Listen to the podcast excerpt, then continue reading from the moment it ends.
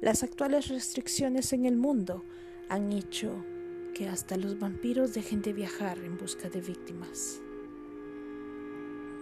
Aeropuertos cerrados, estaciones de trenes abandonadas. Todo esto hace que ni los vampiros quieran salir.